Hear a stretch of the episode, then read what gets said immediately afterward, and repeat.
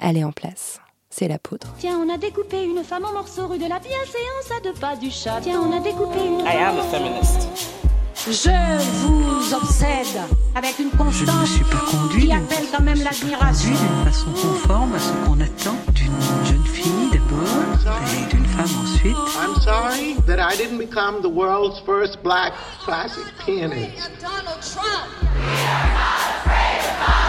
Cannes nous appartient, Cannes est à nous aussi. sont des hommes, les metteurs en scène sont pour la plupart des hommes, des hommes. La Donc qu'est-ce qu'il nous reste à faire euh, D'autres films T'as du clito Les agences des hommes Si je fais du cinéma, si je me lance, ce sera radical. Opportunity. qui t'orientent. The only thing that separates women of color from anyone else is J'ai opportunity. l'impression qu'ils ont des sujets Je suis plus que jamais féministe. pour les hommes. Je ne suis pas une apparition, je suis une femme. Bienvenue dans La Poudre, une conversation intime, profonde, avec des femmes actrices, réalisatrices, productrices, parce que les femmes du cinéma sont à la pointe de la révolution féministe que nous vivons aujourd'hui, parce que les représentations comptent, parce que dans l'art aussi, les femmes ont des plafonds de verre à briser. Je suis Lorraine Bastide et aujourd'hui, je reçois Catel qui les verrait. c'est pas un milieu ouvert, c'est pas vrai? Il faut vraiment se battre pour entrer. Mais euh, il y a aussi beaucoup de curiosité et de repérage de talent. C'est-à-dire, je pense qu'en France, si tu as vraiment une nécessité à faire du cinéma et que tu es doué pour ça, tu peux y arriver. Parce qu'on a un système unique au monde, exceptionnel, parce qu'on produit 300 films par an. Voilà. La réalité est beaucoup moins violente pour un réalisateur en France que partout ailleurs. Vous écoutez le cycle La Poudre aime le ciné. Catel verrait, vous êtes réalisatrice, scénariste et l'une des figures de proue du cinéma français contemporain. Vous avez co-créé le festival de Brive, un festival qui récompense de jeunes réalisateurs et réalisatrices pour des moyens métrages. Vous êtes aussi très impliqué dans la réflexion actuelle portant sur l'économie l'industrie du cinéma. On va en reparler. Vous êtes une passionnée et je suis très heureuse de conclure ce cycle La poudre aime le ciné avec vous. Merci. Alors, je vais vous faire un aveu, une sorte de coming out. Euh, Je viens de mettre en ligne cinq épisodes consacrés au cinéma et pourtant, je ne suis pas une très bonne spectatrice de cinéma. En fait, le cinéma souvent m'effraie. Il fait émerger des émotions que je m'attends pas à voir jaillir et comme je suis trop sensible, bah, parfois je le vis mal. Je sors avant la fin, assez souvent. Et parfois, je sors même en colère, très en colère. Ça m'est arrivé après avoir vu Mommy de Xavier Dolan. J'avais l'impression de m'être fait braquer mes larmes. J'étais vraiment, vraiment pas contente. Mais avec vous, ça va. Dans Suzanne, ou devant réparer les vivants, je pleure, mais je me sens tenue par la main. Je frissonne, mais je vous sais près de moi. Et je trouve que votre cinéma, il se définit vraiment comme ça, par cette euh, maîtrise du thermostat émotionnel. Est-ce que ça vous plaît que je dise ça? Euh, ça me touche beaucoup et ça me parle énormément en fait, parce que c'est, euh, je pense que ça touche directement au cœur de, du cinéma que je cherche à faire, qui est un, cinéma de, de l'émotion et de la relation au spectateur. Quoi. Moi, je, pense beaucoup, beaucoup mes films euh, par rapport aux spectateurs, ce que je leur donne à ressentir et, et avec quoi je les, je les laisse rentrer chez eux. Donc euh, voilà, ça, ça, me parle beaucoup. Et, et même par rapport à ça, vous parliez de thermostat, mais j'ai même une, une méthode de travail euh, thermostatique, on va dire, euh, quand, euh, quand je tourne des scènes qui ont euh, directement à voir avec la, la question de l'émotion. Je, je fais toujours, je dirais, 4 à 5 versions différentes de la scène, émotionnellement, parce que je ne sais pas, euh, je sais que je ne sais pas ce dont le film aura besoin et à quel moment il en aura besoin. Et donc ça me permet vraiment de, de pousser, ou au contraire retenir l'émotion à, à chaque moment et, de prendre ces décisions-là au montage une fois que, le, une fois que je commence un peu à comprendre le film que, que j'ai fait. Waouh, ça m'étonne pas. Enfin, Après, je pense sent, pas que ce soit une méthode, enfin, c'est- elle est certainement employée par plein, plein de réalisateurs, hein. je dis pas que c'est la mienne, hein. mais en tout cas, euh, voilà. Vous Ça pouvez réguler ensuite quand l'histoire se construit. euh, Est-ce qu'on donne une énorme, euh, Voilà, à quel moment il y a une décharge émotionnelle, à quel moment au contraire il faut la retenir, euh, quand est-ce Enfin, tout ça est du fantasme et de la préfiguration, mais quand est-ce que je m'imagine que le spectateur a besoin de pudeur ou au contraire. euh, euh, c'est toute la question des vases communicants en fait entre euh, l'émotion que nous donne le film et l'émotion que, que, que reçoit et que, et que va exprimer le spectateur dans la salle, dans la salle ou chez lui d'ailleurs. Mais euh, pour moi, l'acteur est le vecteur de ça et en fait, euh, je, pars beaucoup du principe que, euh, moi au cinéma, je suis beaucoup plus touchée souvent par les, personnages qui, se retiennent de pleurer ou qui, se retiennent, qui retiennent leurs émotions comme une question de dignité et de pudeur. Et je trouve que c'est souvent ce qui permet au spectateur de, de pleurer justement, enfin, d'avoir sa propre émotion. Ouais. Donc il y a vraiment un truc qui... C'est comme si le l'acteur, il fallait qu'il qu'il fasse affleurer ses propres larmes pour que celles du spectateur coulent. Il y Ouais. a un truc comme ça. Ouais, ça me parle énormément. Ça me fait penser à François Damiens euh, dans Suzanne, euh, ce père euh, qui voit sa fille partir à la dérive et qui en fait pleure jamais. Et, et j'ai jamais ressenti autant d'émotions authentiques de mère, de parents face à lui. Alors que voilà, c'était pas, c'était pas énorme quoi. C'était, enfin voilà, merci c'était pour, pour Ben, ces merci émotions beaucoup. face à votre travail. Alors vous êtes assez secrète, qu'a-t-elle qui les verrait Sur vos réseaux sociaux, on trouve ce petit mot d'excuse très élégant. Vous dites alors que désolé, vous n'avez pas du tout envie de poster sur les réseaux sociaux. euh, Merci pour le soutien. Si vous voulez me rencontrer dans les festivals, euh, salut, bisous quoi. J'adore. Euh, en plus, c'est pas moi qui l'ai écrit, c'est mon frère. Il est très efficace le message. Il, il est sympathique, mais bon voilà quoi. C'est vrai, ça va, ça fait pas un peu folle. euh. Non, j'aime bien le merci à ceux qui me soutiennent. C'est- pensé pour tout le monde. Non, mais c'est, j'allais dire c'est presque courageux dans une époque contemporaine où on attend tellement, y compris des réalisateurs et réalisatrices qui s'exposent, qui se racontent, qui se mettent en scène eux-mêmes, de faire ça. Ouais, c'est vrai que je suis pas du tout à l'aise avec euh, la mise en scène de soi. C'est un truc qui me bloque beaucoup. Euh, je juge pas du tout, hein, mais, mais, mais moi, l'idée de, de devoir prendre du temps dans ma vie, dans ma journée pour, euh, pour me mettre en scène, euh, ça n'a pas de sens pour moi, quoi. Et euh, et puis je pense que ça me prendrait énormément la tête, quoi, parce que du coup, je serais tout le temps en train d'avoir envie d'être aimée, d'être likée, d'être ceci, d'être cela. Je suis pas différente des autres, hein, donc ce serait une énergie énorme perdue, quoi. Donc j'essaye même pas de commencer en fait. voilà. J'ai j'ai un compte Instagram par contre que j'ai ouvert, mais alors vraiment de manière complètement innocente. Euh, bah, C'était pendant le tournage de Réparer les vivants d'ailleurs. Et puis j'ai posté quelques photos comme ça pendant un moment. Et en fait, euh, ça m'a totalement dépassé. Quoi. Là aussi, je me suis dit, mais qu'est-ce que c'est que cette folie Euh, Ce rapport tellement auto-centré à tout. alors soit c'est un outil de travail, comme ça l'est pour, bah, pour plein d'acteurs par exemple, ils n'ont pas tellement le choix hein, aujourd'hui. Mais pour nous, réalisateurs, on n'a pas du tout besoin de ça. On, peut décider en tout cas de s'en passer. Euh, et du coup, euh, du coup voilà, je suis pas du tout sur les réseaux et Instagram, je m'en sers, je dirais, plutôt à la fois de manière un peu... euh, voyeuriste, je pense, mais je, regarde parce que c'est quand même une fenêtre de dingue sur le monde d'aujourd'hui, sur le monde contemporain. Et je fais des découvertes aussi quand même grâce à Instagram. De, bah, dans le rap, par exemple, je découvre plein de choses, dans la, la danse, dans la culture hip-hop, parce que c'est un outil qui est hyper utilisé par, euh, enfin, par la nouvelle génération notamment. Et puis ça renseigne aussi sur les gens, hein, sur euh, qui ils sont, euh, comment ils, se perçoivent, comment ils ont envie d'être perçus et tout.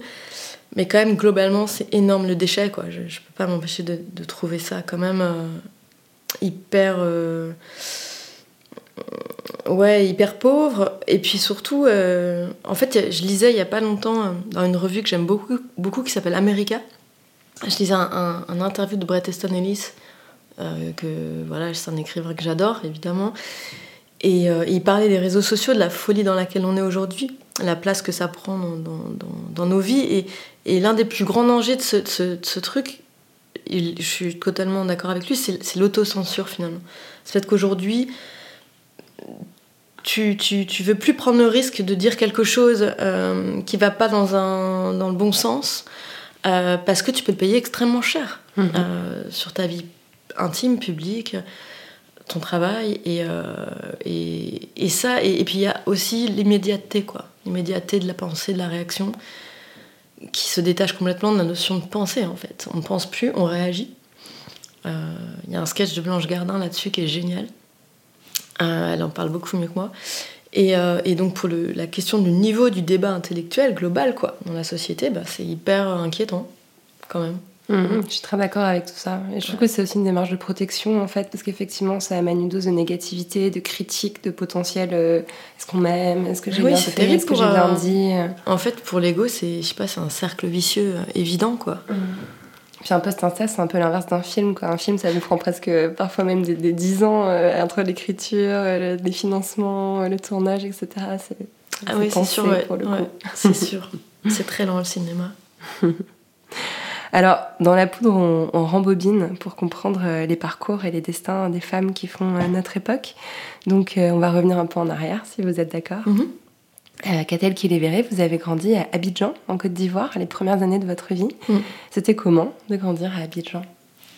C'est marrant, c'est la- vraiment la première fois qu'on me pose cette question en interview. Euh, C'était assez merveilleux en fait. Euh, je suis partie euh, petite quoi, mais j'ai beaucoup de souvenirs et essentiellement des souvenirs sensoriels en fait.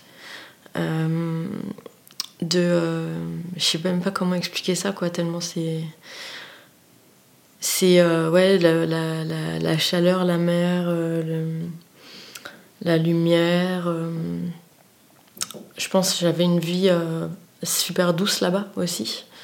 Mes parents, ils étaient assez heureux, je pense, là-bas. Donc, c'est une sorte de étrange paradis originel dont j'ai été comme arrachée pour arriver en France un hiver où il neigeait, où j'habitais chez ma grand-mère.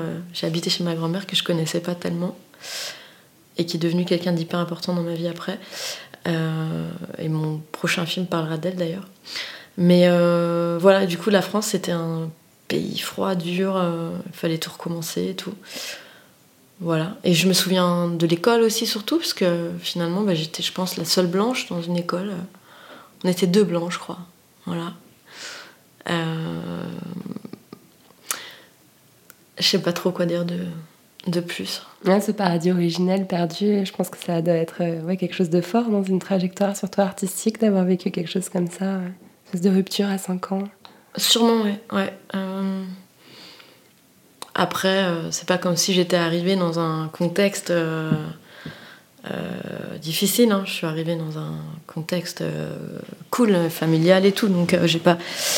Il n'y avait pas de souffrance, mais il y avait du, sûrement, du déracinement, par contre, ouais, il y en avait. Oui, c'était pas une histoire d'exil. Non, c'était pas, voilà, ouais. rien à voir avec un exil, donc euh, on va pas se plaindre du tout. Mais euh, tous les repères changeaient, ça oui, c'est sûr. Mm. On vous parlait comment quand vous étiez petite?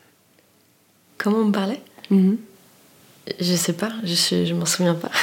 Quel genre d'éducation vous avez Quel genre d'éducation j'ai reçu Oh, bah, je viens d'une famille, euh, je pense, si on voit mon premier film, Réparer les vivants, ça indique pas mal de choses sur moi. Euh, même si le film n'est pas euh, directement autobiographique, mais il y a beaucoup de choses personnelles. Un poison violent, vous voulez Ah, pardon, dire Vous avez dit réparer les Euh, vivants. un poison violent. C'est quel, quel plus récent Tous mes films ont des choses beaucoup personnelles, mais ouais, un poison violent. Je viens d'une famille bretonne, catholique. J'ai grandi beaucoup dans une culture de la, je pense, de la, de la pudeur énorme en fait. Enfin, les sentiments globalement n'avaient pas beaucoup leur, leur place. Et c'est sûrement pour ça qu'ils ont une telle place dans mes films. Euh, euh, ouais, une éducation euh, un peu, un peu dure, quoi. Et j'étais moi-même, j'ai hyper croyante en fait quand j'étais enfant. Jusqu'à 12 ans à peu près, 12-13 ans. J'ai perdu la foi. et, et puis c'est à peu près au même moment qu'on découvre ben, voilà, la- la- l'amour, la, sexualité, le chaos du monde. Et, et c'est très particulier d'avoir grandi avec une notion de transcendance, du fait qu'il y a un monde après, qu'on retrouve les gens morts, que c'est un réconfort énorme en fait, cette idée de, de- de Dieu. Et donc quand tout d'un coup ce truc-là se brise ou disparaît, le vide est assez total en fait. Et je sais très bien que c'est pas par hasard que je suis allée me réfugier dans le cinéma, dans la culture en général. Enfin, tout d'un coup, en fait, les livres, les films étaient une consolation, quoi. C'est-à-dire que je, je, voilà, il y avait, il y a, en fait, il y avait sûrement, mais c'était pas conscient, parce que là, ça paraît très cérébral, mais c'était vraiment euh, instinctif. Il y avait une autre possibilité de se dépasser soi-même, de laisser quelque chose de soi, de ne pas faire que vivre sa vie. Je sais pas comment dire autrement, mais euh, je me souviens que je me disais euh, ah mais c'est que ça la vie, c'est que ça la vie, et c'était effrayant quoi. Et, euh, et je pense que que, que s'échapper dans la fiction et la construire soi-même, c'est c'est comme la possibilité tout d'un coup de, se, de reconstruire un monde qu'on maîtrise en fait. Mmh. Un monde qui aurait un sens, quoi. Un monde qui aurait un sens, un monde qu'on maîtriserait. Et c'est, et c'est, et c'est pour ça que le cinéma, euh, pour moi, est une expérience qui me fait tellement de bien, qui est, qui est si puissante. C'est, que, c'est qu'on a le- l'espace d'un moment, l'illusion de croire qu'on, maîtrise, ouais, ouais. Alors qu'on ne Mm. maîtrise rien du tout, finalement, dans la vie. On, sent euh, bah, dans, dans, un point- dans Un poison violent, puis aussi dans, dans certains de vos premiers courts-métrages, euh, qu'il y a une sorte de nostalgie aussi de ce moment où, où vous aviez la foi, ou en tout cas le personnage de vos films avait la foi. euh. Ouais. Voilà, vous, vous, vous venez d'assez bien le décrire, mais, mais je me demandais, voilà, qu'est-ce que ça permet de croire en Dieu? Moi, moi, c'est quelque chose que j'ai jamais vraiment vécu ou cru, je crois, mais ça, permet quoi, en fait, comme façon d'aborder le monde en, tant- que petite fille, notamment? Euh, je pense que c'est un refuge d'abord pour la culpabilité, énorme. Je pense que les enfants, en fait, sont, sont des êtres souvent euh, plus mélancoliques qu'on le croit et se sentent toujours coupables de ne pas être euh, assez à la hauteur de ce que leurs parents voudraient qu'ils soient, de, de cette idée du bien dans, laquelle on les fait grandir et tout. Et, euh, et euh, bon, la culpabilité, ça a aussi à voir avec la religion, totalement. Et donc pouvoir... euh, voilà, se, se, se déculpabiliser, je pense que ça sert beaucoup, beaucoup à ça. Ça sert beaucoup à ça aux adultes. hein. Et après, c'est donner du sens, ouais. C'est, c'est, c'est donner du sens là où il n'y en a pas. C'est surtout ça. Voilà. Et cette rupture de, cette perte de foi euh, dans votre famille, elle a été bien vécue ou ça a été une, forme de rébellion par rapport à vos parents, par rapport à votre éducation? Euh, bah, en fait, euh, non, elle était, elle était bien vécue parce que mon père, par contre, euh, lui, il a eu un trajet aussi par rapport à la religion. Il a grandi dans la religion, mais il est, devenu vraiment athée. Et c'est du côté de ma mère, en fait, que, que c'était vraiment. euh, tout le monde est, est vraiment croyant. C'est avec ma mère, du coup, que j'ai toujours été à la messe, tout ça. Donc, euh, la possibilité de pas croire, elle était déjà là, en fait. C'est moi qui, qui croyais. hein. Je veux dire, si j'avais voulu arrêter de croire plus tôt, ça, ça aurait été possible aussi. Mon Personne frère, forçait, quoi. ah non, non, mon frère, par exemple, il, il s'est tapé la messe et tout aussi, mais je veux dire, il était moins là-dedans que moi euh, à l'époque. Après, ça s'est inversé. Mais euh, mais mais il n'y avait pas de souci, en fait. Pas de souci. Non, non, c'est moi qui, trouvais quelque chose euh, d'important. Et du coup, j'ai toujours été, je suis restée toujours très, euh, je sais pas comment dire. J'ai une période hyper athée, hyper anticléricale. Je suis absolument, euh, comment dire, en colère contre l'institution catholique, l'Église catholique, aujourd'hui, me dégoûte en fait, profondément. C'est quand même le premier réseau pédophile au monde, quoi. C'est une horreur, quoi. Et, euh, et je trouve qu'elle fait pas son travail de et de mea culpa, être prise en charge de tout ça, bref. Mais euh, j'ai beaucoup, j'ai toujours beaucoup profondément de sympathie pour les gens qui croient, pour euh, quelles que soient les religions. c'est un truc qui m'intéresse et, et qui me parle en fait. Donc, euh, donc voilà. Ouais. Pas tomber dans ce biais qui est souvent euh, très présent en France, euh, d'être tellement euh, laïque qu'on se met à rejeter en fait, Ah toute ouais, forme non. de foi comme étant une anomalie Non. anti-républicaine, au secours. Quoi. Non, pas du tout, pas pas ça du tout. faut porter. Quoi. Et pas du tout. Et puis, euh, moi, je me considère ag- agnostique aujourd'hui, je suis plus qu'athée.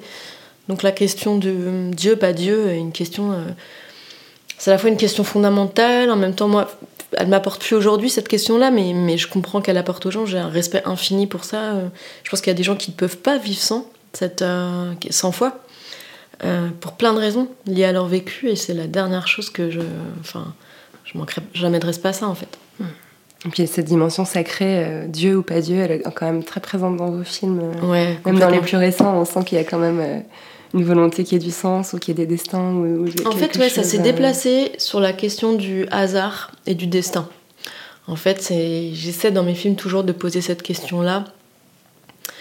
Euh, la disponibilité à vivre les choses, en fait. Est-ce qu'on était destiné à vivre cette histoire d'amour, cette euh, trajectoire-là Euh, Encore une fois, qu'est-ce qu'on maîtrise, qu'est-ce qu'on ne maîtrise pas? C'est cette, cette notion-là de trajet et de sens, elle est, elle est là. Donc, ouais, je pense qu'elle elle sera toujours là, en fait. Vous êtes née femme, ou vous l'êtes devenu Super question. Euh, je sais pas si je suis née femme, mais je me suis sentie garçon très longtemps. Euh, je pense que c'est lié. euh, bah, pour moi, c'est lié à plein de trucs. C'est lié, je pense, à l'arrivée de mon frère. On n'a pas trop d'écart, on a deux ans et demi d'écart, c'est pas beaucoup. Et je pense que j'étais extrêmement jalouse de mon frère, euh, qui a un peu détruit euh, certainement euh, un paradis. Et, le fait qu'il était garçon, bah, d'ailleurs, je me souviens, c'était en Afrique, notre, notre nounou co- commune, elle adorait mon frère parce qu'il était, c'était un garçon déjà, et puis il était un peu gros, il mangeait tout ça, il adorait manger machin. Et euh, je pense que voilà, les garçons avaient plus de valeur que les filles, et je le sentais bien. Et puis aussi ça, je pense, ma mère était plus épanouie en tant que mère avec lui qu'avec moi, parce qu'avec moi ça avait été un peu difficile. Enfin, c'est ce qu'elle raconte en tout cas. Euh, donc euh, voilà, j'étais jalouse et je pense que l'identification est, liée est reliée à ça. Et puis les, premières images aussi, les tout premiers dessins animés que je voyais quand j'étais là-bas, je me souviens très bien, c'est Tom Sawyer et Huckleberry Finn en dessin animé. J'étais complètement dingue de, de ces dessins animés, de ces deux garçons. Au générique entêtant Ouais. qui est dans ma tête, là, merci. C'est clair. Donc j'étais vraiment amoureuse euh, de, de Tom et de, de Finn, mais, mais euh, je sais pas comment dire, euh, je pense que j'étais garçon moi-même dans cette projection, je sais pas comment dire, c'est comme aussi si à travers toutes les représentations qu'on avait, nous, euh, enfants des années 80, euh, euh, en fait, ceux qui étaient libres, qui pouvaient faire des conneries, qui pouvaient passer par la fenêtre, c'était les mecs, quoi. Euh, et donc forcément, euh, je pense que quand, quand, quand tu as envie de ça, bah, tu, tu te projettes de cette manière-là. quoi. Les filles, c'était quand même Princesse Sarah, quoi. Ouais, c'est ce c'est-à-dire la victime, la petite euh, la petite miséreuse euh, avec sa poupée euh, qui pleure, quoi. Mm. Donc euh, ouais, on n'a pas envie, on n'a pas envie d'être dépressive.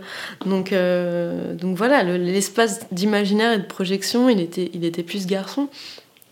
Et d'ailleurs, euh, je sais que par exemple dans mon tout premier court métrage qui s'appelle À bras le corps, qui est, euh, c'est une fratrie comme ça de garçons et, euh, là aussi c'est un film qui qui, enfin, qui raconte un truc un truc personnel aussi. Mais ça m'est pas venu à l'idée de faire une fille, de, de- faire une fille et un garçon, quoi. C'était deux garçons dans ma tête. Et l'identité féminine, elle est arrivée après, euh, avec, avec le long métrage, enfin la représentation du féminin, et finalement, qui est finalement ce qui me passionne euh, le plus, c'est ce qui m'a, en tout cas sur, sur, sur Un poison violent et sur Suzanne, m'a passionné. Parce que du coup, quand on. Voilà, quand. Mais qu'est-ce qui fait qu'on devient femme à quel moment? Enfin, moi, je sais que les garçons dans ma vie, enfin, les garçons dont, j'ai été amoureuse, m'ont permis de devenir une fille, en fait, bizarrement. M'ont fait me sentir une fille. Et, euh, et m'ont fait aimer ouais. être une fille, en Ouais. fait.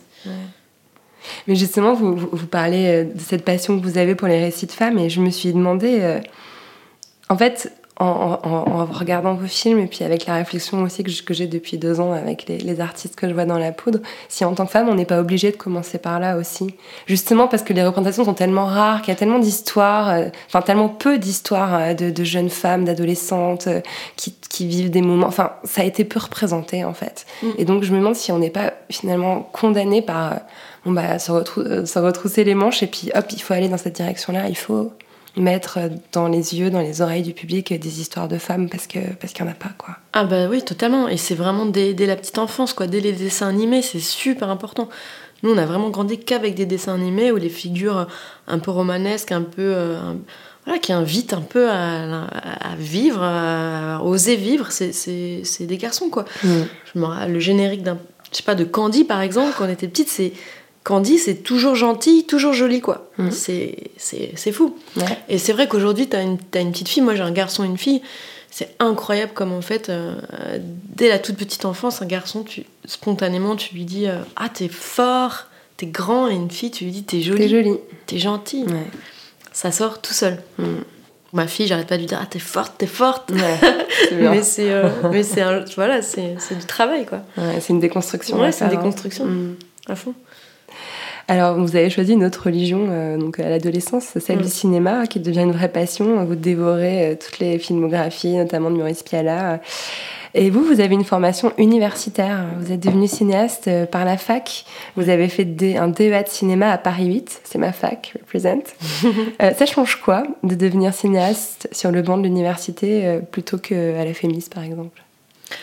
Alors, je sais pas si je suis devenue réalisatrice par l'université non plus. C'est en fait euh, déjà je suis hyper euh, je trouve ça super au final de pas avoir fait d'école de cinéma. J'en suis très très heureuse de ça, de pas avoir été euh, très tôt en fait prise dans un truc d'élite d'une école aussi bien soit-elle, hein, mais où il y a quelque part une débauche de moyens pour très très peu d'élèves en fait. Il y a quelque chose là-dedans que je trouve presque un peu gênant aujourd'hui.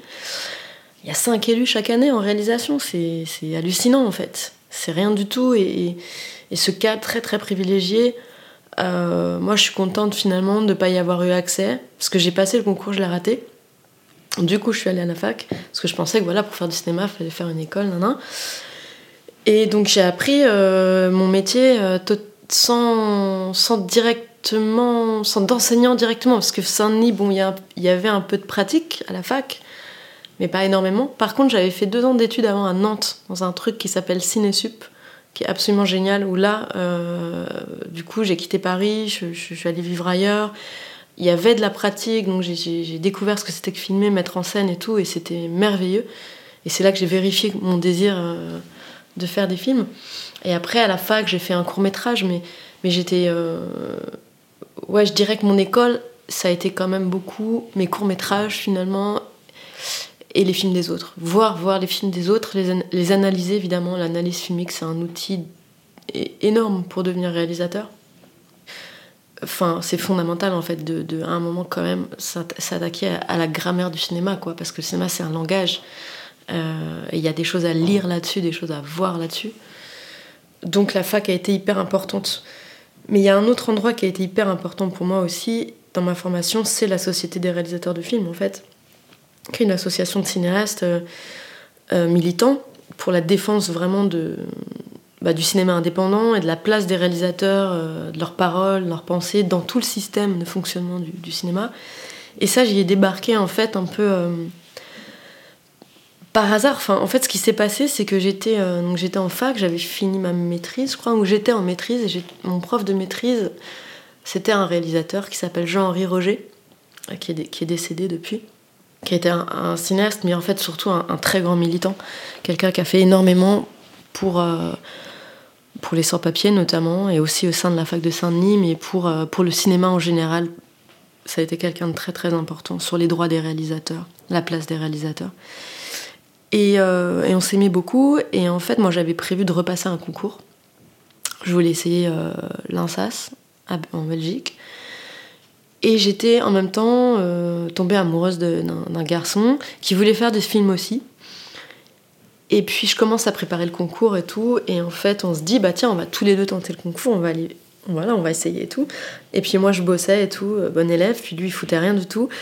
Et j'étais en train de me dire, bon, qu'est-ce qui va se passer Euh, Si lui, il a l'école et que moi, je l'ai pas, C'est l'horreur. Ça va être l'horreur. si moi, je l'ai et qu'il l'a pas, ça va être Ça l'horreur. va pas non plus. En fait, ça va nous séparer cette affaire. Et, en fait, mon histoire d'amour était plus importante qu'une école de cinéma. Et en même temps que ça, ce prof, donc Jean-Henri Roger, me dit Mais Catel, tu voudrais pas venir bosser à la Société des réalisateurs de films? On cherche en gros une sorte d'assistante, secrétaire et tout. Et en fait, je prends le boulot, je prends le job, mais, mais, mais en fait, voilà, parce que je privilégie mon histoire d'amour, parce que je veux rester à Paris pour la vivre, et puis parce que ça me permet de gagner, euh, d'être indépendante de mes parents et de payer mes études, quoi. Et là, j'ai 21 ans, en fait. Et donc, je fais ce choix de vie, euh, et euh, que je regretterai jamais, qui était, qui était merveilleux. Et là, du coup, à la SRF, bah, j'ai rencontré bah, tous les réalisateurs, en fait. et j'ai appris comment fonctionnait le cinéma français de l'intérieur, alors qu'à la base, l'économie, tout ça, ça m'intéressait vraiment pas du tout. Et ça, ça a été une, super école de la vie, en fait. Euh, de voir les réalisateurs galérer, de voir leurs problématiques, de, les rencontrer. euh. Ouais, peut-être la SRF, finalement, euh, a été mon école de cinéma. voilà. Mais c'est vrai que c'est vraiment, euh, c'est vraiment passionnant. Euh, j'ai découvert ça effectivement en lisant votre parcours et, et je trouve ça vraiment intéressant cette, cette, espèce de connaissance des rouages financiers que vous avez gagné en fait très tôt, à 20-21 ans, alors mm. que vous n'aviez même pas encore euh, lancé la production d'un long métrage, et encore moins, voilà, mm. ni d'un court ni d'un long. Et je me suis demandé si justement c'était pas un atout qui vous avait permis de briser quelques plafonds de verre, parce que on sait que bah, les, évidemment, comme dans toutes les industries, le nerf de la guerre, c'est l'argent, mm. et que les femmes ont souvent plus de difficultés à lever des financements les films de femmes, en fait, de fait, sont moins chers que les films mm. réalisés par des hommes. Est-ce que vous pensez que cette école-là, ça vous a permis de déjouer de trois, de trois pièges euh, qui auraient pu se mettre sur votre chemin en tant que femme réalisatrice? Je sais pas, c'est, c'est... on peut jamais savoir ce qu'on serait devenu si on avait. qu'est-ce que, qu'est-ce que je serais devenu si j'avais passé la fémis et que je l'avais eu je, je, J'en sais rien, je saurais jamais. Mais ça m'a déniaisé en tout cas, ça c'est sûr. Et surtout, j'ai jamais été dans un moment privilégié. C'est-à-dire que ça a toujours été compliqué le cinéma. Je l'ai jamais vu autrement que compliqué et dur dès le départ. Tu étais préparée à cette réalité-là voilà, en fait. J'ai capté tout de suite, j'ai fait ah ok, ça va être très, compliqué. et, euh, et après, j'ai eu la grande chance de faire un premier court-métrage qui, euh, qui m'a lancé en fait, qui a vachement bien marché en festival et tout, à Bras-le-Corps je connaissais personne, moi, par, ailleurs. Enfin, je viens pas du tout du cinéma, mes parents n'ont rien à voir avec ça. Euh, je connaissais pas de producteur, donc euh, c'est le grec, en fait, le groupe de recherche et d'essais cinématographiques qui m'a qui a soutenu mon, scénario et qui a financé mon premier cours, et ça m'a, voilà, ça a tout lancé. Et après, j'ai pas eu de parcours euh, lisse, c'est-à-dire que mon premier long, ça a été une galère énorme pour le produire. Euh, ça a mis deux ou trois ans à le financer. Aucun distributeur n'en voulait. J'ai passé quatre fois l'avance sur recette, je l'ai pas eu. Et ça, c'est vraiment. C'est grâce à Arte que je l'ai fait, ce film, vraiment. Mais, euh, mais mon film, ce film tient à un email, en fait, vraiment. C'est-à-dire que on avait, euh, on avait quoi La région Bretagne, c'est tout. Et puis, Arte, en fait, ça faisait plusieurs mois qu'on attendait de passer en comité et que euh, c'était Philippe Rayac à l'époque. Il disait euh, Oui, oui, j'aime bien le scénario, je vais vous faire passer, nan, Et puis, il le faisait pas. Et puis, au bout de six mois, il, envoie un mail à mon producteur Justin, qui, était très jeune aussi, qui avait mon âge, quoi. Et il lui dit Bah, finalement, j'ai changé d'avis, euh, je, vous, vous fais pas passer en comité, donc vous n'avez pas arté. Donc, on reçoit la lettre officielle, on n'a pas arté. Et là, catastrophe, parce que ça fait 3-4 ans qu'on se bagarre. Et je me dis, ok, c'est foutu. Et donc en fait, il lui a renvoyé un, mail. Euh, je sais pas ce qu'il a écrit dans ce mail, mais il lui a dit Vous pouvez pas nous faire ça, c'est pas possible, c'est impossible que vous nous fassiez ça. S'il vous plaît, rencontrez-nous, prenez une heure, un café avec nous pour qu'on vous parle du film, et après vous prendrez votre décision. Et Michel Rayac euh, a dit Ok, bon, d'accord. Et euh, donc on s'est vu au café, je me souviens que c'était. J'avais l'impression que je jouais ma vie. J'avais une heure pour convaincre ce mec que je connaissais pas qu'il fallait qu'il me fasse passer en commission. Hein, ce qui veut pas dire que j'ai arrêté, mais juste qu'on puisse passer en commission. Parler, quoi. Et bah ça a marché. À la fin du rendez-vous, il s'est dit bon ok, euh, je vous fais passer. Et là on a on a arté à l'unanimité. Et parce qu'on a arté du coup, on arrive à trouver finalement un distributeur et à faire le film. Mais comme quoi, parfois, les choses tiennent à ça dans le cinéma. un mail, un café. un café, une rencontre, un truc. Et il faut jamais oublier ça, que c'est extrêmement fragile. Voilà, ça tient qu'à un fil, comme dirait NTM. et, euh, et, et, cette chose-là, en fait, quand on la comprend, qu'on la sait dès le départ, je pense que ça aide parce que euh, c'est juste que si tu. Voilà, il faut survivre à ça, il faut se avoir ça toujours en tête et, euh, et, donc se battre aussi jusque dans les détails quoi, des mmh. choses. Voilà. Et, et, et, Suzanne, ça n'a pas été beaucoup plus simple. Hein. Ouais, je sais que ça a été aussi euh, beaucoup de galère. D'ailleurs, vous avez dû mettre le projet de côté pendant quelques années avant de le reprendre, Suzanne, j'ai l'impression. Euh. Non, en fait, c'est parce que Suzanne, je l'ai écrit en fait avant de tourner réparer un poison violent, parce qu'un poison violent se faisait pas. C'était un poison violent qui s'annulait, on ne trouvait pas d'argent. Donc j'avais écrit la première version de Suzanne avant. Parce que je me disais, bon, j'y arriverai pas. Il faut que je passe à autre chose. Et c'est pour ça aussi que j'étais allée voir un autre producteur, euh, Bruno Lévy, d'un commun accord avec Justin. On s'était dit, bon, euh, il faut que tu. Voilà, il fallait que je bouffe aussi, donc voilà, lance une autre piste. Et entre-temps, finalement, on a eu Arte, et donc j'ai tourné Un poison violent. Mais Suzanne aurait pu être mon premier film, finalement, aussi. Hmm. Voilà. Et après, Suzanne, euh, ça a été difficile parce que on n'a pas eu de, chaîne hertzienne en fait. C'est-à-dire que là, pour le coup, Michel Rayac, euh, trouvais euh, le scénario euh, trop sombre. Donc tout d'un coup, voilà, celui qui m'avait sauvé sur un oiseau violent n'était plus intéressé sur Suzanne. Et, euh, et, et France Télévisions n'était pas intéressé non plus. Enfin, je crois qu'il nous avait dit oui, bah il y a deux films qui se ressemblent un peu. Enfin, même profil, c'était le film de Rebecca à l'époque, Grand Central. Ah.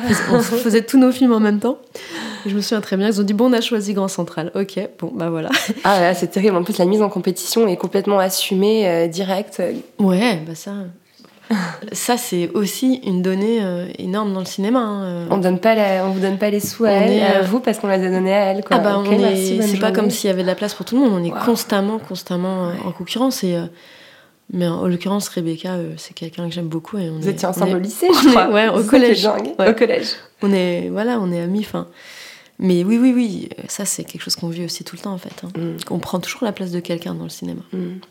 Mais quand vous parlez de ce café, de ce mail qui change tout, euh, moi, il y a quand même un mot qui me vient à l'esprit, c'est l'entre-soi. Et euh, je me dis que c'est aussi, enfin, j'imagine que quand on vient, bah, déjà comme vous, d'un milieu où le cinéma est pas forcément, euh, voilà, pas forcément un père euh, producteur ou je sais pas scénariste, mais j'imagine même encore pire que dans un milieu populaire, quand Mhm. on est une personne immigrée qui vient de Mhm. banlieue. Enfin, le cinéma, c'est aussi quelque part un, un endroit où, le privilège joue beaucoup. Vous avez l'impression, privilège, euh, je sais pas, de genre, de classe, de race. Bah, énormément, Ouais. énormément. C'est pas un milieu ouvert, c'est pas vrai. Euh, faut vraiment se battre pour entrer. Et euh, voilà, moi je suis de la classe moyenne et j'ai grandi à Paris. Donc euh, j'ai un atout énorme. J'ai des codes, forcément, j'ai des codes que t'as pas si tu viens d'ailleurs, si même ne serait-ce que de province aussi. Enfin, et encore, je connaissais personne, mais voilà, j'avais déjà quelques, quelques codes. Euh, ouais, ouais, c'est très compliqué à pénétrer, il y a beaucoup d'entre-soi. Mais euh, il y a aussi beaucoup de curiosité, euh, beaucoup d'ouverture et, de repérage de, de, de, de, de talent. C'est-à-dire, je pense qu'en France, si tu as vraiment une nécessité à faire du cinéma et que tu es doué pour ça, tu peux y arriver. Parce qu'on a un système unique au monde, exceptionnel, parce qu'on produit 300 films par an. Voilà. C'est, la réalité est beaucoup moins violente pour un, ré- un réalisateur en France que partout ailleurs. Donc c'est possible et ça bouge quand même, ça bouge un peu quoi. Mais, euh, mais surtout, quand tu démarres dans le cinéma, ça n'a rien à voir d'avoir des parents derrière toi, de te dire euh, je suis pas à la rue, euh, je peux ne pas gagner ma vie pendant 5 ans, 10 ans, enfin, mal gagner ma vie. De toute façon, euh, je pourrais toujours rentrer chez ma mère ou je pourrais toujours. Ça n'a rien à voir avec quelqu'un qui part de zéro, qui est tout seul, qui doit bouffer et qui doit avoir le courage de faire ces choix-là pour sa vie entière. Ça n'a rien à voir, la prise de risque. C'est ça surtout, moi, je trouve, quand tu viens d'un milieu où tu es un peu, euh, un peu privilégié. Ça joue tellement sur tous tes choix.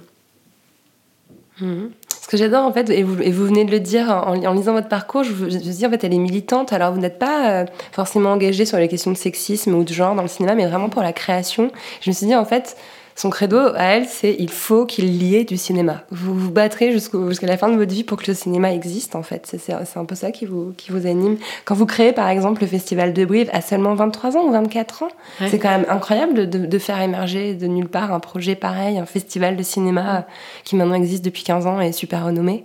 Enfin, c'est ça votre moteur, il faut que le cinéma existe, il faut à tout prix qu'il y ait du cinéma? Euh, sûrement, je sais pas.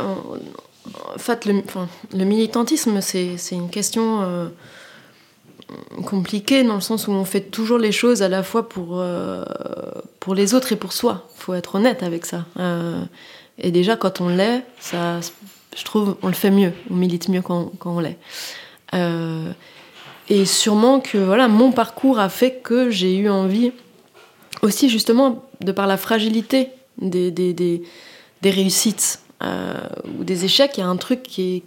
Tu te dis, mais ça tient à ça, mais il faut absolument euh, préserver euh, justement euh, la souplesse, l'ouverture de système pour qu'il y ait toujours des gens qui, qui puissent rentrer, pour que ça, ça reste ouvert, pour que.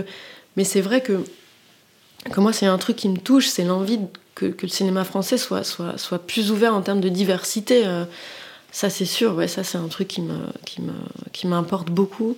Parce que il y a une mission quand tu fais des films. C'est en fait, tu, regardes le monde dans lequel tu vis, tu, tu représentes ta société. Et donc, les réalisateurs doivent eux-mêmes être représentatifs de la société dans laquelle on vit. Il ne peut pas y avoir que des blancs de classe moyenne, essentiellement des mecs. qui fassent du cinéma, parce que la société française ne sera jamais racontée et représentée dans le cinéma si ça reste comme ça. Donc euh, oui, ça, ça me touche, et c'est pour ça que c'est génial que qu'on se batte pour qu'il y ait plus de femmes, mais pas seulement, quoi. Pour qu'il y ait plus euh, de tout le monde, en fait, derrière la caméra, quoi. Et puis que les gens soient payés correctement, c'est aussi ça que vous faites avec la convention collective qui a été adoptée en Ouais. 2013. Euh, Mhm. aussi, enfin voilà, ça concerne aussi le machiniste, la costumière, euh, le, le chef-op euh, ou la chef-op d'ailleurs. Il, faut- il- il faut que les salaires soient équitables et les conditions de travail euh, décentes. Ouais, alors quoi. ça, c'est une question euh, très. euh, Enfin, assez compliquée, la question de la convention collective.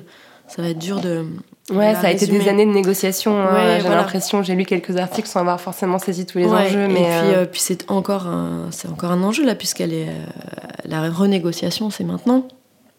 Les cinq années sont, sont passées, mais en, en tout cas, nous, notre euh, notre moteur à la SRF, c'était de dire, euh, il faut une convention collective dans notre métier. C'est pas possible qu'il n'y en ait pas. On est tous d'accord. Il faut protéger euh, les travailleurs en général, mais on n'est pas dans n'importe quel corps de métier.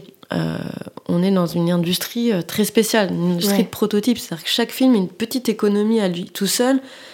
Il peut coûter 500 000 euros comme il peut coûter 15 millions d'euros. Et c'est ça avec la, la- la folie, la, beauté de notre, notre cinéma, c'est que, c'est que ces films-là peuvent coexister. Donc comment imaginer une convention collective? C'est-à-dire des grilles de salaire qui correspondent à la fois à un film qui coûte 500 000 euros et un film qui coûte 15 millions. qui contraignent, mais qui n'empêchent pas Voilà. un film à petit budget de se faire. Voilà, évidemment. que en voulant protéger les travailleurs, il faut pas qu'on se retrouve à finalement tu- tuer, faire disparaître, je dirais, euh, une cinquantaine de films par an, parce que c'était ça l'enjeu. Parce que finalement, c'est moins de travail aussi au final. Évidemment, Donc, et puis surtout, c'est c'est plus d'émergence de, de nouvelles générations, parce qu'on sait que les, les plus pauvres dans le cinéma, c'est les jeunes, ceux qui démarrent, et à qui on, le marché ne confie pas encore d'argent. Et puis les cinéastes aussi, souvent, euh, les plus audacieux, en fait. Ceux qui font des films euh, qui vont pas dans le sens du marché. Donc si on veut que ces films-là se, continuent à, à se faire, ben, il faut aussi que la Convention euh, les protège. Mhm, Voilà.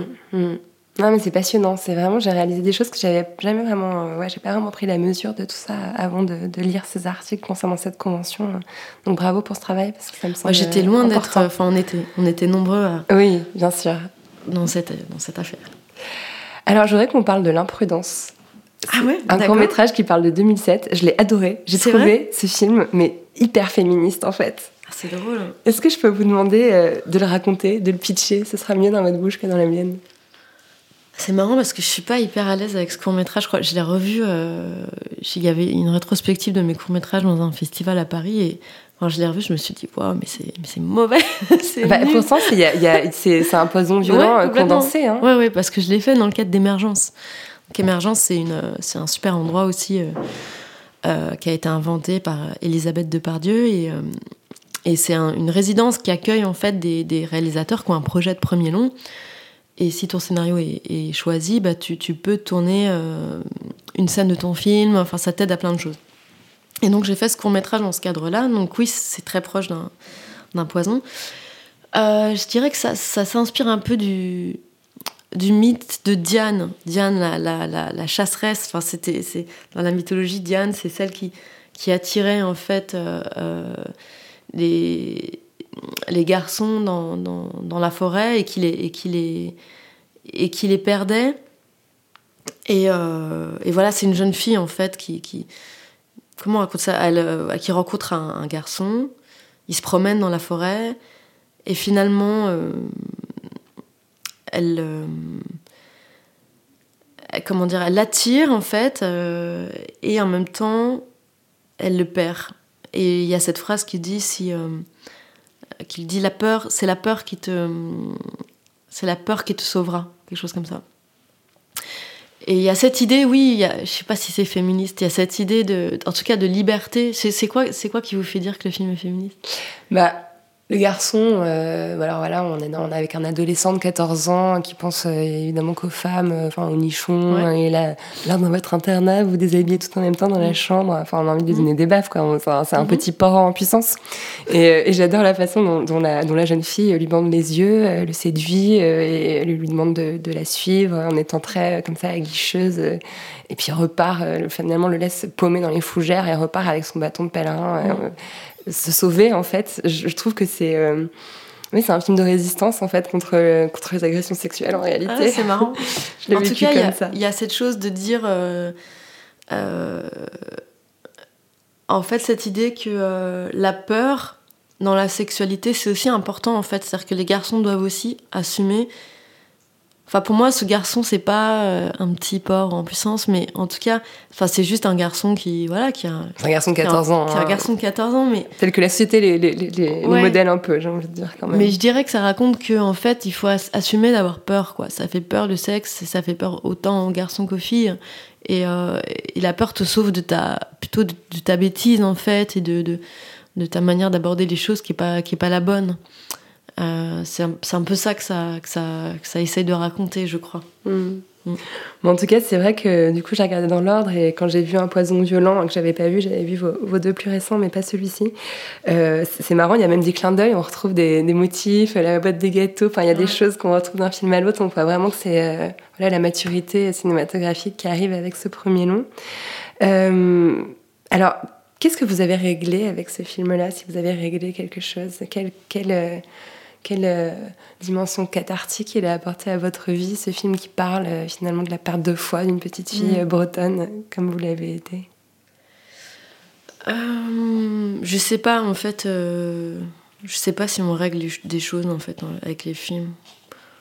Je crois pas vraiment, mais. euh, souvent, on fait des films pour mettre à distance aussi des, des peurs, en fait, quoi. On- mais ça, c'est plus vrai, par exemple, sur Réparer les vivants, ou peut-être Suzanne. Peut-être aussi sur celui-là, mais. Pour se renforcer, en fait, en mettant à distance des, événements ou des, peurs. Enfin, il y a cette phrase de, Truffaut que j'ai toujours beaucoup aimé, où il dit un, pour un film pour un réalisateur, c'est toujours ce qu'il a vécu, ce qu'il a eu peur de vivre, et ce qu'il aurait, est-ce qu'il, est-ce qu'il aimerait vivre, ce qu'il a envie de vivre. Et donc pour moi, la fiction s'articule totalement autour de ces trois tensions en fait. Et il y a de ces trois tensions dans, un poison violent. Mais je dirais que c'est c'est la résilience en fait. C'est un moteur de tout, enfin de tout, j'en ai pas fait 36, mais de, de mes récits, c'est la résilience en fait. C'est comment, euh, comment la pulsion de vie dépasse euh, la pulsion de mort. Comment on peut se sortir des choses, comment on peut se libérer euh, de ce qui nous empêche en fait. Et, euh, et là, dans la prison de violence, ça passe par la famille, ça passe par la, la mise à distance de la famille, de la foi, de l'emprise. Du grand-père Du Michel grand-père, Galabru, qui tout est à fait. euh, aussi un peu envahissant. qui a une emprise aussi. Ouais. Voilà. Euh, Puis de la mère, Lio, qui est magnifique dans ce film, Ouais, elle est super. très pieuse. Mm. Donc c'est ça- c'est là-dessus, c'est sur la résilience, la, la, la, la, nécessité de, de, de, l'émancipation, ouais. c'est c'est ça en fait, je pense. Il y a une représentation aussi euh, de, de tabou dans ce film. euh, Vraiment, enfin la scène avec le grand-père, euh, moi Mm. je l'ai trouvée assez. euh, J'ai fait ah oui. Mais, mais voilà, c'est aussi euh, Mm. la réalité. Et et je, je saute parce que je crois qu'il faut Ouais. qu'on avance un peu dans, dans votre filmographie. Mais un autre tabou que vous avez représenté dans Suzanne, c'est celui de l'abandon d'enfants. Ouais. Et euh, alors, pardon, moi je mets du féminisme partout, hein, ça c'est mon biais, mais je trouve encore une fois que c'est un geste très féministe de représenter l'abandon d'enfants. Euh, en fait, j'en- discutais avec euh, Amandine Gay, qui est, voilà, qui est en train de faire un film sur l'adoption, et qui me disait que ce, cet abandon d'enfants par la mère, il est tellement tabou qu'il n'y a aucun film qui en parle. Elle a cité Suzanne comme voilà, étant heureusement un, un des exemples.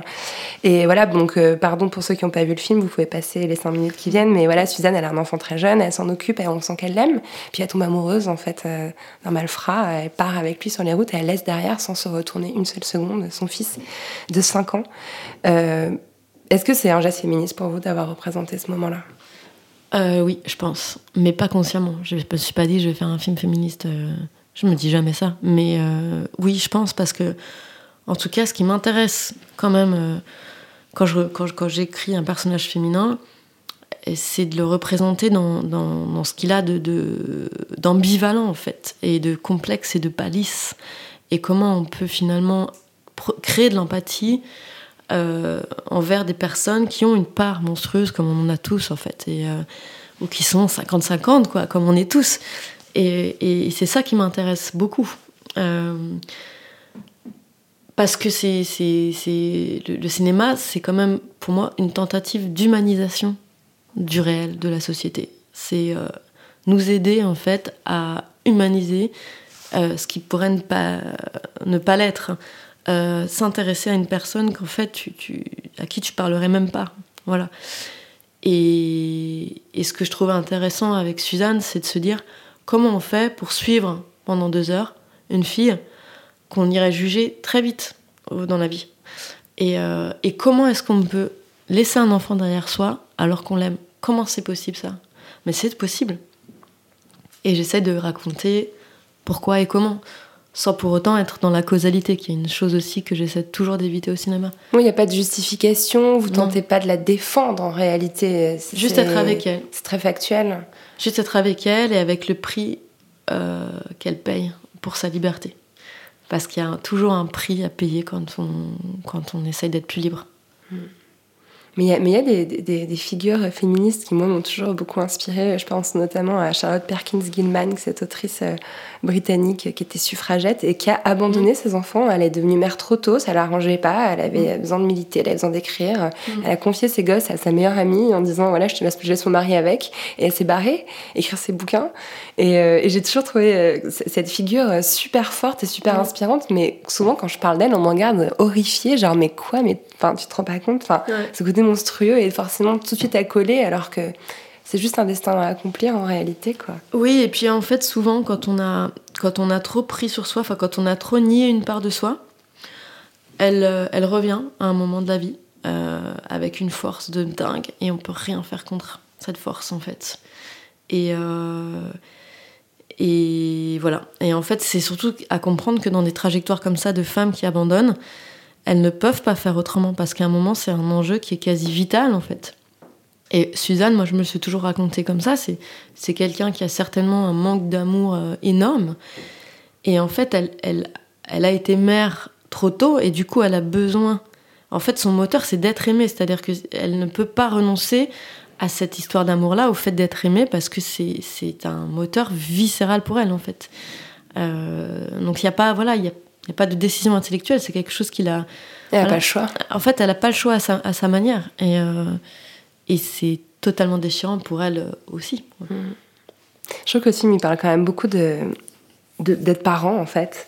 Ouais. et, euh, et, ce que je trouve aussi féministe dans, comme geste c'est que au début du film euh, donc il euh, y a le, le, père de Suzanne et de, de sa sœur donc qui est incarné par Adèle Haenel adulte Maria euh, qui élève ses filles seules. Et il y a des scènes de devoirs de petits déjeuners des scènes vraiment de quotidien très simples de mots arrêtez les filles mettez la table t'as fait tes devoirs qui sont tellement proches de ce que bah, on peut vivre quand on est parent de jeunes enfants et auquel on peut s'identifier même quand on est mère, alors qu'on voit un père à l'écran. Je trouve que c'était fort aussi de représenter ça, ces gestes du quotidien euh, qui sont tellement souvent associés en fait aux mamans euh, mm. dans le ciné. Ouais, c'est vrai.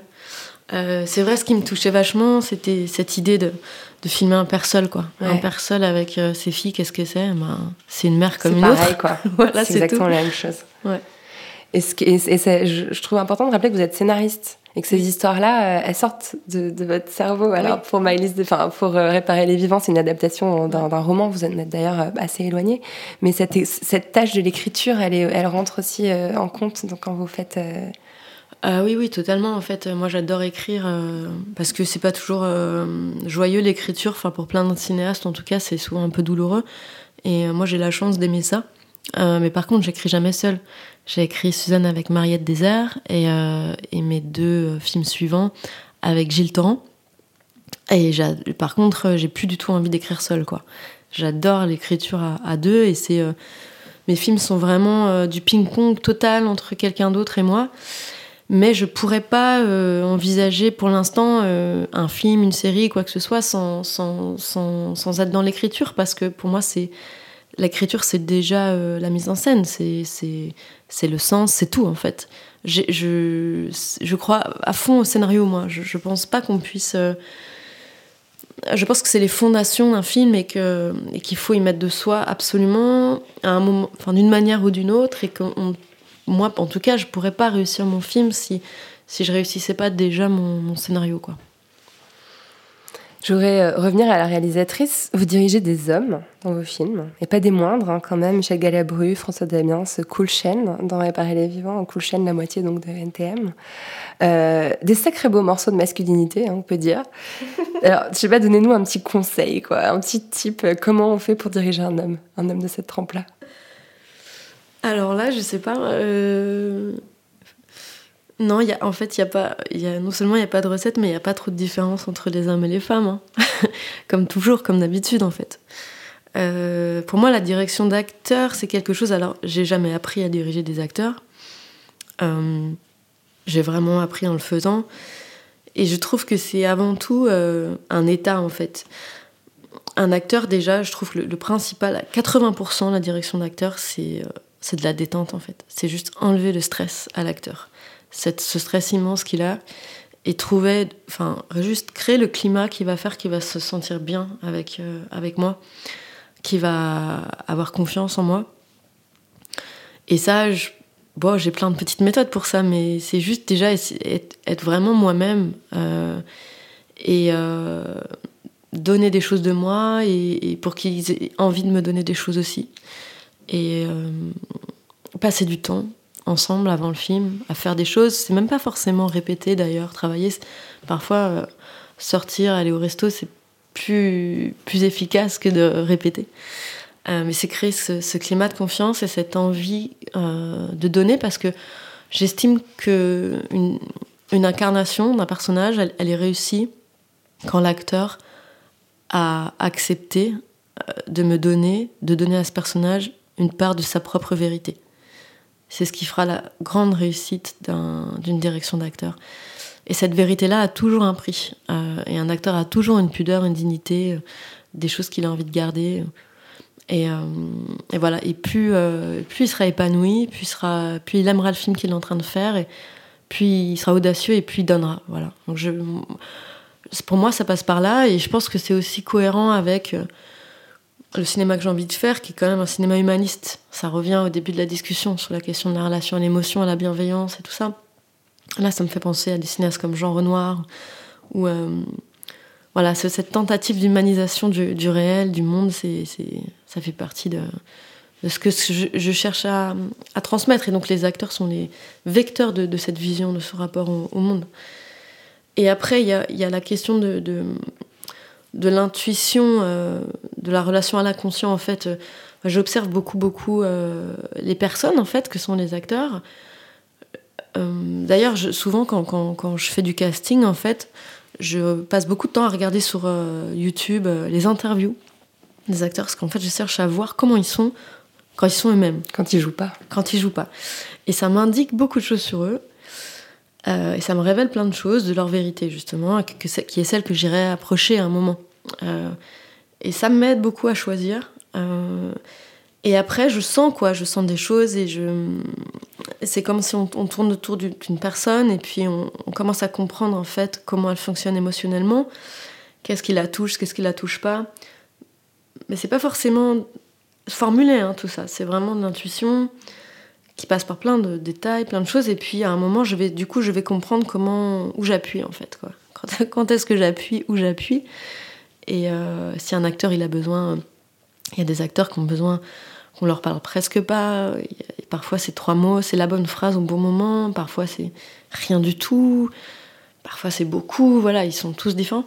Mais c'est surtout euh, une espèce de de disponibilité hyper hyper grande en fait euh, à, l'émotion, euh, à, enfin, la personnalité de l'acteur. Voilà, et créer le climat qui va convenir à ça. Et, et après, bah après euh, c'est que de c'est que de la joie quoi. Enfin moi j'adore les acteurs, j'adore j'adore travailler avec eux. Enfin voilà, c'est une vraie passion quoi. Vous êtes en train de travailler sur une série sur les débuts de NTM. C'est tellement excitant, j'en ai trop envie. J'espère. Ça va être quelque chose. Le challenge est, dur. Ouais, ouais. va falloir être à la hauteur. Euh, oui, bah ça c'est un projet qu'on a avec euh, Elie Cisterne, réalisateur aussi, qui est mon compagnon. En fait, ça fait dix ans qu'on rêve de faire un truc sur NTM et on s'est posé beaucoup la question euh, de comment raconter leur histoire. On s'est assez vite aperçu qu'en film, ça nous convenait pas. Enfin, Il y a aussi un film en cours. Hein, il y a tout à fait, il y a un c'est film ça, en, cours ouais, de Dre Strugo. Mais nous, le format film, on n'y a jamais cru pour NTM parce que, euh, parce que ce serait euh, rentrer dans une- un biopic euh, classique qui arriverait pas à saisir en fait euh, ce qui pour nous est vraiment intéressant dans cette histoire, et qui est aussi toute sa dimension sociale et politique, et qui passe par le détail permanent. C'est qu'une histoire de détails, leurs rencontres, leurs, leurs obstacles, leurs conflits, leurs, leur ascension. Et ce détail raconte tellement de choses sur euh, la banlieue française, la société de l'époque, mais aussi celle d'aujourd'hui, en miroir de celle d'aujourd'hui. La, la, la, beauté de la, de la, puissance de, de ce qu'était la, de ce qu'est la banlieue en fait, parce que la banlieue, elle, a quand même ramené le courant culturel le plus excitant est devenu majoritaire aujourd'hui, qui est le, le- mouvement hip-hop, et jamais personne ne- n'a raconté cette histoire et ne lui a rendu ses honneurs. Donc nous, on s'est dit, mais on peut pas raconter ce truc en une heure et demie. Il, il- voilà, il faut du temps en fait. Et, puis il n'y a pas que dans cette histoire, il y a plein d'autres personnages dont on a envie de parler et qui vont donner aussi toute la singularité de cette histoire. Et, euh, donc la série, ce serait le, format idéal, quoi. Et euh, bah, on en a parlé avec, euh, avec Coolchen. Et, et lui était hyper, enfin, hyper enchanté de cette idée. Et du coup, on a rencontré Didier, enfin Jo- Joy Star, qui, qui, voilà, qui, était OK. Et, euh, et on est parti. Et donc là, maintenant, la série est financée. Donc, on va pouvoir commencer euh, à attaquer vraiment l'écriture. Donc, ce sera une série pour Arte en six épisodes, euh, de voilà, six heures de, de film. Et ça commence euh, vraiment quand, quand ils sont ados, quoi, à 16 ans, qu'ils se rencontrent, jusqu'à euh, jusqu'à le début du succès, on va dire. Voilà, quand, quand vraiment euh, ça commence à prendre euh, à la fois, en fait, enfin, de leur côté, c'est le premier album, le premier Zénith, et, par, et paradoxalement, et euh, pas paradoxalement, parallèlement, les banlieues s'enflamment, quoi. C'est les émeutes de, de Vaux-en-Velin, c'est les premières De émeutes. 95. Voilà. Mm. Non, Non 95, c'est pas euh, Vaux-en-Velin, c'est 91. 91. Voilà, il y a les émeutes de 95, mais c'est pas les mêmes. Et, euh, et, et donc, c'est raconter à la fois leur trajectoire à eux, qui, qui est quand même très, très belle, très positive, mais aussi la trajectoire plutôt descendante autour de toute une banlieue qui, de, de gens qui, qui, qui sont laissés de côté, Ouais. qui de- d'une situation qui se durcit. C'est vraiment le début de. En fait, c'est le début de l'abandon des politiques sociales par, euh, par, par l'État et par le gouvernement Mitterrand, en fait, hein, qui fait plein de promesses début 80 et puis qui les tient pas. C'est le début des violences policières du durcissement des, des relations entre police et, et- et jeunesse dans les banlieues. C'est aussi la, toute la, la- la- l'installation de- du trafic de drogue à Saint-Denis, en fait, qui vraiment se- se- s'installe, se, professionnalise et tout, et qui prend la jeunesse. Euh, c'est le début des armes dans les cités. Enfin voilà, c'est, tout ça, les années 80. Ça s'appelle le monde de demain et c'est le monde d'aujourd'hui, quoi. Voilà. En tout cas, ça promet d'être encore une belle plongée dans cette époque, les années 80 et 90, que vous dépeignez souvent dans vos films, qui font à chaque fois Madeleine, mais on a le même âge, vous, vous et moi. On approche de la fin de l'interview, il y avait encore pas mal de questions que je voulais vous poser. Je voudrais quand même qu'on parle euh, un instant de Réparer les vivants, donc l'adaptation euh, du roman de Maëlys de Kerangal, qui m'avait moi aussi poignardé à la première lecture, Mhm. euh, comme ça a été le cas pour vous. Donc c'est l'histoire d'une grève du cœur, hein, qui passe du corps d'un jeune garçon de 17 ans à celui d'une femme d'une cinquantaine d'années. Euh, moi, je vois encore une fois un geste féministe dans, l'histoire que vous avez euh, du coup brodé autour du personnage de cette femme qui, dans le roman de Maëlys de Kerangal, est assez euh, presque anecdotique par rapport au, au jeune garçon. Cette femme, elle est, elle est mère, hein, elle est mère de deux fils, mais elle est aussi amante. Elle est aussi amoureuse d'une autre femme, une pianiste. Et je trouvais ça. Je vous ai lu dans une interview dire que vous vouliez qu'elle ait une autre raison de survivre que la maternité. Ouais. J'ai des frissons en me disant. Ah ouais, ouais, absolument. Pour les mêmes raisons, c'est que tout d'un coup, euh, parce que dans, dans le roman de Maëlys, ce, ce personnage en fait était plus, euh, je dirais, une sorte de, de figure, de réceptacle du cœur. C'était vraiment le livre de Simon. Et, et ça, c'est euh, vraiment un choix qu'elle a fait euh, d'écrivain. Et, et d'ailleurs, moi, j'avais aucun manque sur ce personnage-là à la lecture du roman. hein. C'est vraiment au moment de l'incarnation et du fait de voilà de m'approprier tout ça, je me suis dit mais j'ai envie que cette femme existe. Et en effet, si elle n'existe que pour ses fils, ça me saoule. Enfin, il y a un truc qui va pas. Euh, donc, euh, on lui a inventé cette problématique amoureuse. Mais parce qu'aussi, je trouve, c'est moi, c'est un âge qui me touche vraiment beaucoup, la, la, la cinquantaine chez, chez les femmes. c'est un âge super dur parce que tu, tu bah, souvent tes enfants sont grands, ils t'appellent moins, euh, ils ont moins besoin de toi. ta vie professionnelle en général, elle est arrivée là où elle devait arriver, réussie ou ratée, quoi. Il n'y a pas énorme de perspectives. Euh, ton histoire principale d'amour, bon, bah, souvent elle est finie, ou en tout cas, enfin, ça dépend, mais euh, est-ce que, est que tu peux recommencer, revivre une histoire d'amour à 50 ans? Euh, Voilà, et, puis on est, voilà, on est tellement obsédés, nous, en tant que femmes, par la question du vieillissement, du corps et tout. La société nous presse tellement là-dessus que, que c'est voilà, hyper dur de vieillir. Et voilà, du coup, c'est un âge que j'adore, que je trouve hyper bouleversant. Et je me disais, mais finalement, à 50 ans, si on te dit, euh, voilà, tu, vas mourir, alors tu peux, tu peux continuer à vivre, enfin, il faut que tu acceptes une greffe, et puis au final, tu as quand même 25%, chances d'y- 25 de chances d'y rester, mais tu peux repartir pour une dizaine d'années. Qu'est-ce qui fait que tu y vas, en fait? Euh, euh, parce que tout le monde va te dire d'y aller. Évidemment, tes enfants, ils ont pas envie que tu meurs, la société n'a pas envie, le corps médical n'a pas envie. Où est ta liberté et à quel endroit tu peux puiser encore du désir et, je me suis dit, ben, possiblement dans, dans- l'amour, en fait. Et c'est comme ça qu'est venue cette, euh, cette histoire. Et c'est vrai qu'autour de moi, j'entends beaucoup d'histoires de femmes qui, qui aussi, à cet âge-là, ont des histoires avec d'autres femmes. Qui, ont, qui sont hétéros ou bisexuelles, enfin, qui ont plutôt vécu une vie avec un homme, qui ont eu des enfants, et qui rencontrent une femme et qui vivent autre chose. Et, euh, et du coup, j'avais envie, voilà, qu'elle qu'elle histoire avec une femme. Encore une représentation qu'il fallait, euh, qu'il fallait faire, donc merci de l'avoir faite. C'est troublant parce que vos héroïnes euh, vous ressemblent physiquement. Euh, m'a Sarah. Forestier dans Suzanne, c'est troublant, hein, surtout au début avec la frange. À un moment Ouais. donné, je dis Ah, mais elle s'est mise en caméo. Ah, bah non, c'est Sarah Forestier. Et, euh, et, dans, et dans Réparer les vivants aussi, euh, enfin, Emmanuel Seigné, c'est vraiment vous, encore une fois, avec la frange, même, même, même la- le style vestimentaire. Et en fait, c'est comme si vous vous offriez la possibilité de mettre votre corps, ou un corps qui ressemble au vôtre, en tout cas, euh, dans toutes les histoires que vous créez. Ben, ça, il doit y avoir du- de la vérité là- là-dedans, mais euh, c'est pas quelque chose de très conscient chez C'est moi. pas conscient. Non, c'est vraiment pas conscient. C'est Euh, mais c'est sûr, c'est sûr qu'il doit y avoir un prolongement de mon imaginaire à travers des actrices que je rencontre et et, et- et voilà. Et, et puis il y a aussi un mimétisme en fait euh, de la direction d'acteur, je pense. hein. On- Parce qu'en fait, Sarah, elle me ressemble pas tellement. hein. Vous la mettez à côté de moi, on se ressemble pas. euh, Emmanuel, pas vraiment non plus. Mais, mais dans le travail, il y a quelque chose qui passe. Euh, L'acteur, il prend beaucoup du metteur en scène. hein. Euh, des mimiques, parfois même de la gestuelle. Enfin, il y a quelque chose qui fusionne. hein. Dans les deux sens, en fait. Donc peut-être ça, ça s'imprime aussi dans, dans le film. Si vous regardez, je sais pas moi, Amalric chez Desplechin, euh, vous allez voir Desplechin. Si vous, enfin, on connaît pas les cinéastes, donc on se rend pas compte de ça. Mais euh, euh, je trouve aussi, enfin voilà, il y a plein de réalisateurs, de réalisatrices où en fait il y a comme ça une sorte d'alter ego, et, enfin une, une dualité qui se crée avec, avec l'acteur principal. C'est pas, c'est pas particulier à moi. Mais, euh, mais voilà, après ça, peut-être ça changera, euh, je- j'en sais rien du tout. Mais ça résonne un peu parce que vous dites tout à l'heure cette phrase de Truffaut, euh, une, une vie que j'ai vécue, que j'aimerais vivre ou que j'aimerais pas vivre. Enfin, c'est un peu ça aussi. Hein. ouais, vous, vous, testez un peu vrai. des vies, quoi. Quelle, quelle liberté, quel, quel pouvoir de pouvoir faire ça. C'est vrai, exactement.